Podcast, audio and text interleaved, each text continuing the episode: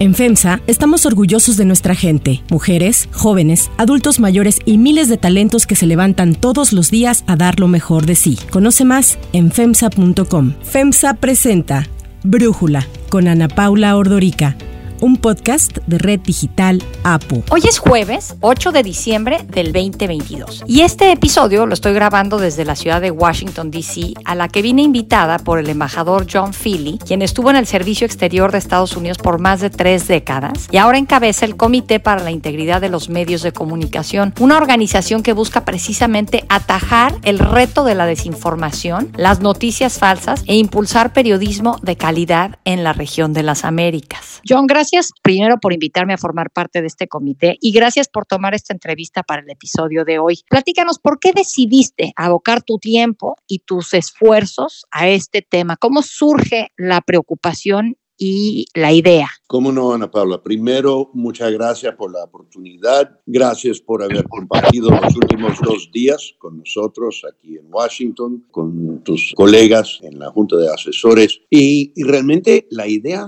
surgió más temprano este año, después de COVID. Todo el mundo durante COVID tuvo que esconderse, mantener la sana distancia, etcétera, etcétera. Y yo utilicé, digamos, ese tiempo para reflejar un poco sobre la situación de medios y su vinculación con la democracia en América Latina. No es secreto para nadie que hemos visto un movimiento, no de la izquierda o la derecha en América Latina, sino de los nuevos autoritarios en varios países. Y parte del, digamos, el manual del nuevo autoritario consiste en consolidar instituciones democráticas bajo el mando, digamos, de un ejecutivo poderoso, estilo Chávez los que nos acusan a nosotros, esos grandes medios que allá y aquí, cuyos dueños son representantes de la burguesía y del imperialismo, la gran mayoría, y nos acusan a nosotros de ser represores de las libertades, de perseguir periodistas,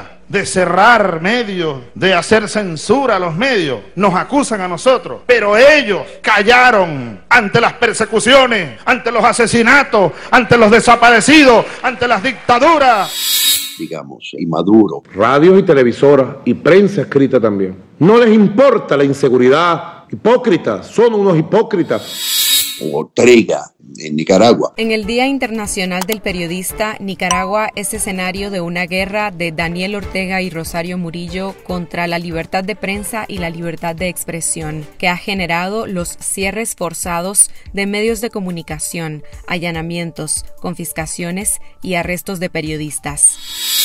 Otra táctica que utilizan todos los autoritarios o los que pretenden ser autoritarios, aunque fueron elegidos democráticamente, es restringir y manipular la prensa. Y lamentablemente vemos, no solo en América Latina, sino aquí en mi país con el expresidente Trump, un esfuerzo decidido de hacer eso. Quiet, quiet. See, he lied about he was going to get up and ask a very straight, simple question. So, you know, welcome to the world of the media. También, al mismo tiempo, los medios tradicionales están en crisis por eh, la nueva tecnología. Antes, cuando yo era niño, y no voy a decir cuándo, pero los dinosaurios todavía caminaban sobre el planeta, yo leía un periódico y había un noticiero a las seis o a las siete aquí en Estados Unidos, igual que en muchos países de América Latina. Había fuentes confiables. Ahora, yo no digo que siempre eran confiables. Sabemos que en México había chayote, prensa pagada, etcétera, etcétera. Pero por lo menos en cuanto a la democracia, la gente creía y aceptaba en general una sola realidad. Hoy día vivimos en el mundo de fake news, eh, vivimos en un mundo de hechos alternativos, vivimos en un mundo donde las ideologías y las políticas nos han sesgado de una forma abrumadora en todo el hemisferio. Y la tercera amenaza que yo pienso, o yo, yo utilicé ese tiempo de COVID para reflejar y pensar, es la cuestión de las amenazas particulares. Em, la prensa está bajo la amenaza, bajo asedio, en ciertos casos de gobiernos. Eso ciertamente es el caso de México. Yo tengo autoridad moral, por eso cuando eh, estoy viendo que hay una actitud tendenciosa de la prensa, eso no tiene nada que ver con la polarización, siempre ha existido una prensa conservadora, una prensa fifí. Yo no inventé lo de fifí. Es el caso de Bukele en El Salvador. Tú venís y decís, ya te permití, déjame contestar. Si quieres contestarte solo, anda a tu periódico y te escribí solito. Otra vez, es, en otra ocasión, puede ser la oposición, un partido en, oposición. Tercer factor de presión en varios países eh, son los intereses corporativos, comerciales. Grandes compañías que pueden comprar medios y publicar información que es realmente propaganda. También muy preocupante es la influencia sobre los medios de países extranjeros. Y aquí específicamente estoy hablando de la desinformación que proviene de Rusia, de China y desgraciadamente de los Estados Unidos. En Brasil recientemente vimos un esfuerzo absolutamente concentrado y, pensado de tipos como Steve Bannon, Jason Miller, otros que son secuaces de Donald Trump y se pusieron al servicio del candidato y expresidente Jair Bolsonaro, sembrando desinformación. Y por último, y eso tristemente es el caso en México, en Colombia, en Guatemala, los medios están bajo ataque, literalmente bajo ataque por los carteles y crimen organizado. Tan solo dos semanas del 2022 y ya van dos periodistas asesinados en México. Entonces, resumiendo todo eso, yo me puse francamente un poco deprimido, pensando, Dios mío, ¿qué va a pasar con nuestras democracias? Especialmente en un país como México, donde la democracia solamente volvió a, a, ser realidad en 2000 con la elección de Vicente Fox. Y yo recuerdo muy bien, estuve allá, eh, el sentimiento de esperanza que los mexicanos sentían en ese momento. Y hoy por hoy, 22 años después, ¿qué es lo que vemos? Un desgaste democrático. Y yo creo firmemente que parte de eso se debe a la crisis enfrentando los medios. Entonces, bueno, como tú bien sabes, como hablamos con los colegas aquí en Washington, hemos decidido hacer algo. ¿Qué es lo que vamos a hacer? Bueno, en el Centro para la Integridad de Medios no pretendemos resolver todos los problemas del mundo, ni todos los problemas que aflijan los medios, pero sí podemos hacer algunas cosas puntuales para reforzar la tradición de periodismo de alta calidad, de ética, de profesionalismo. Entonces vamos en ese sentido para hacer y lograr e-, esa meta. Tenemos unos socios en la Universidad de Maryland, aquí en Washington, de la Facultad de Periodismo, que nos van a llevar y conducir seminarios intensivos, invitando a periodistas seleccionados de toda la región, las subregiones de América Latina y el Caribe, para pasar una semana aquí conociéndose y aprendiendo, intercambiando, incubando, digamos, las mejores prácticas para lo que es el periodismo de investigación. Hoy día en el siglo XXI, con las nuevas tecnologías, la manipulación de datos, etcétera, etcétera, etcétera. También pensamos en hacer conferencias ya con nuestros socios en la OEA, la Organización de Estados Americanos. Eh, hicimos una conferencia en septiembre, hace dos meses, que se tituló Exiliado no silenciado. Y se trató de cuatro periodistas que ya por las presiones que yo acabo de mencionar de gobiernos no pueden trabajar y ejercer su oficio de periodismo en sus países natales. Carlos Fernando Chamorro de Nicaragua, actualmente exiliado y viviendo en San José, Costa Rica, un, nicaragüense. Boris Muñoz, que era el redactor en jefe de la página en español del New York Times, venezolano, otra muchacha, Luzmeli Reyes, que fundó un portal digital maravilloso que se llama Efecto Cucuyo de Venezuela y una muchacha muy valiente, Mónica Baró, eh, que trabajaba para, en Cuba para, para algo, eh, otro portal digital que se llama Periodismo del Barrio. A esa muchacha, después de publicar una nota que criticó el,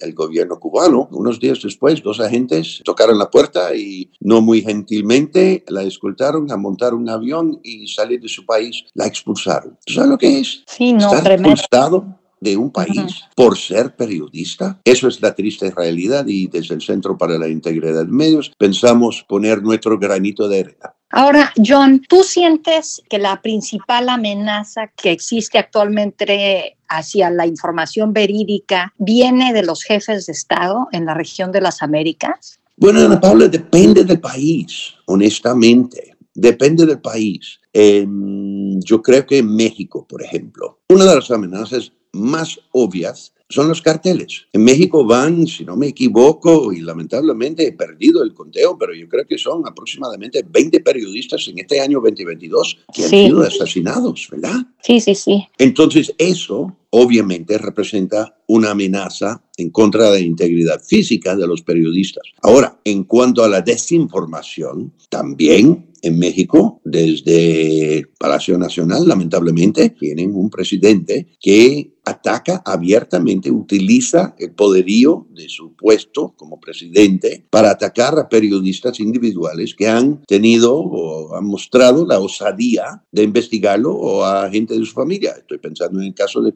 Carlos Loret de Mola. Esto es lo que gana Loret, lo que ganó el año pasado. Esto es al año. La empresa que tiene Loret se llama La Nota es la Nota. Ya que estamos en eso, ¿no? La nota es la nota. Pero otros, con, con, esa cuestión de quién es quién en los medios, los miércoles. Bueno, ya no es los miércoles solamente, ya lo convirtió en un tema diario el presidente porque le parece que es una sección muy exitosa, me imagino. Hoy es la sección, como todos los miércoles, del quién es quién en las mentiras, aunque ya esta sección se va a convertir en información diaria. Ah, bueno, posiblemente, porque mira, tenemos que reconocer que Andrés Manuel como Nayib Bukele en El Salvador goza de una genuina popularidad. Y bueno, se, se, puede debatir los sondeos, las encuestas, etcétera, pero desde afuera, por lo menos, como observador, yo veo que él sí goza de una cierta popularidad y eso obviamente le hace pensar que está haciendo lo correcto al atacar a los que lo han investigado. Yo personalmente pienso que eso no se debe hacer, que es el papel de, la prensa, de una prensa libre, investigar el poder el poder donde sea, en Palacio Nacional, en salones de, de, grandes corporaciones, en la sede de crimen organizado. O sea, la investigación, el periodismo de investigación es cómo la ciudadanía se informa con hechos, no con alegatos o con rumores, etc. Entonces, es muy lamentable lo que vemos en México. ¿Cómo se va a poder medir el éxito del comité, John? Muy buena pregunta y algo que yo me pregunto todos los días. Primero hay que entender que somos nuevos. Acabamos de arrancar con la generosidad de, unos patrocinadores en varios países en América Latina, de unas organizaciones internacionales, pero número uno, no gozamos de un presupuesto gigantesco, pero está bien, porque al inicio vamos a crecer de una forma racional, de una forma que nos permite experimentar pero yo creo que al final la meta, el reto es mejorar la calidad de la gente que van a producir el periodismo del futuro en América Latina. Y ojo, es muy importante. Y como tú bien sabes ah, y, participaste en la charla, una de las preguntas primordiales que nosotros tenemos actualmente en el mundo de los medios es, ¿quién es el periodista? ¿Verdad?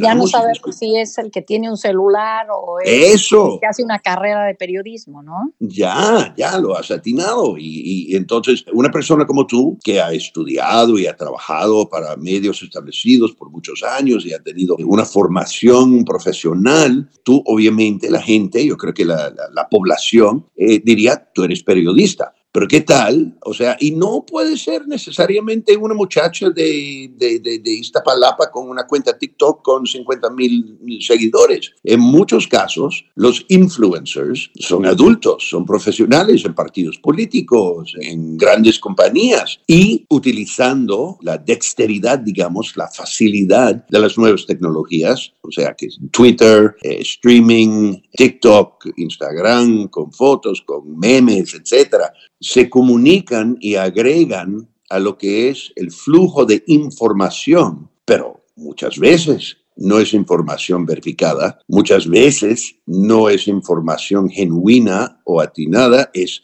deliberadamente falsa y ellos son periodistas. Es pregunta. Presidente de todos los mexicanos, su servidor Carlos Pozos, reportero de la Molécula Oficial y columnista de la revista Petróleo y Energía. Buenos días a quienes nos ven y nos escuchan, buenos días a los compañeros. Qué gusto verle y saber que está bien. Sí, pues habrá que ir viendo cómo se deben de tratar en cada caso, ¿no? Sí, mira, hay un dicho y, yo no pretendo que eso resuelva la cuestión. No es un dicho, es una frase, una cita famosa aquí en la jurisprudencia americana de un ex magistrado de la Corte, de la Corte Suprema, el magistrado Potter, que cuando un periodista le preguntó, yo creo que fue durante los 60, aquí estaban debatiendo un caso de decencia pública, desafiando leyes que, que tenían que ver con pues, modales y decencia pública. Y un periodista le preguntó, magistrado, ¿qué es la pornografía? Y él dijo, mira, no lo puedo definir, pero lo reconozco cuando lo veo. Eso yo creo es un poco como el periodismo genuino de investigación. Yo a lo mejor no te puedo definir exactamente qué es, pero puede ser un podcast, puede ser una foto, puede ser una nota de 800 palabras, pero hay algo cuando uno presenta una información en un contexto y se puede verificar esa información que es genuino. Y yo creo que hay una sed para eso, porque ya sabemos a estas alturas de los medios sociales y las redes que la gente se está hartando. La gente ya tiene demasiada información. Y hay un- una crisis de alfabetismo digital. La gente no sabe discernir entre lo que es propaganda, una falsa nota y quizás la verdad. Entonces todo eso en ese, como quien dice, en ese sancocho vamos a estar hirviendo. Muy bien, John, muchísimas gracias por platicarnos de este centro y del trabajo que tiene por delante y aquí les estaremos dando actualizaciones a quienes nos siguen en Brújula. Gracias por estos minutos y por esta plática, John Philly. Muchas gracias, Ana Paula. Si te gusta escuchar Brújula, te invitamos a que te suscribas en tu aplicación favorita o que descargues la aplicación Apo Digital. Es totalmente gratis y si te suscribes será más fácil para ti escucharnos. Además, nos puedes dejar un comentario o calificar el podcast para que sigamos creciendo y mejorando para ti. Para cerrar el episodio de hoy los voy a dejar con música de The Eagles.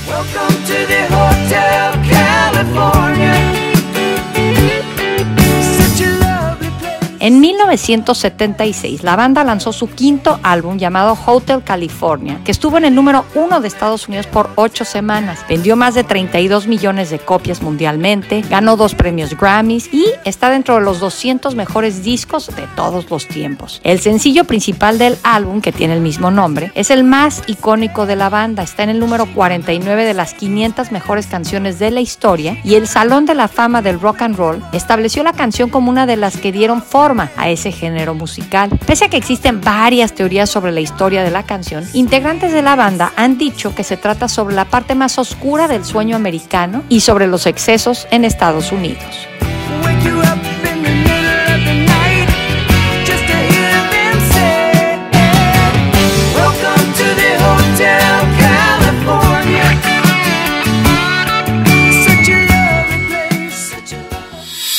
Yo soy Ana Paula Ordorica. Brújula lo produce Batseba Feitelson en la redacción Airam Narváez, en la coordinación y redacción Christopher Chimal y en la edición Cristian Soriano. Los esperamos mañana con la información más importante del día. Oxo, Farmacias ISA, Cruz Verde, Oxo Gas, Coca-Cola FEMSA, Invera, Torrey y PTM son algunas de las muchas empresas que crean más de 245 mil empleos tan solo en México y generan valor como parte de FEMSA. FEMSA presentó Brújula con Ana Paula Ordorica, un podcast de Red Digital APO.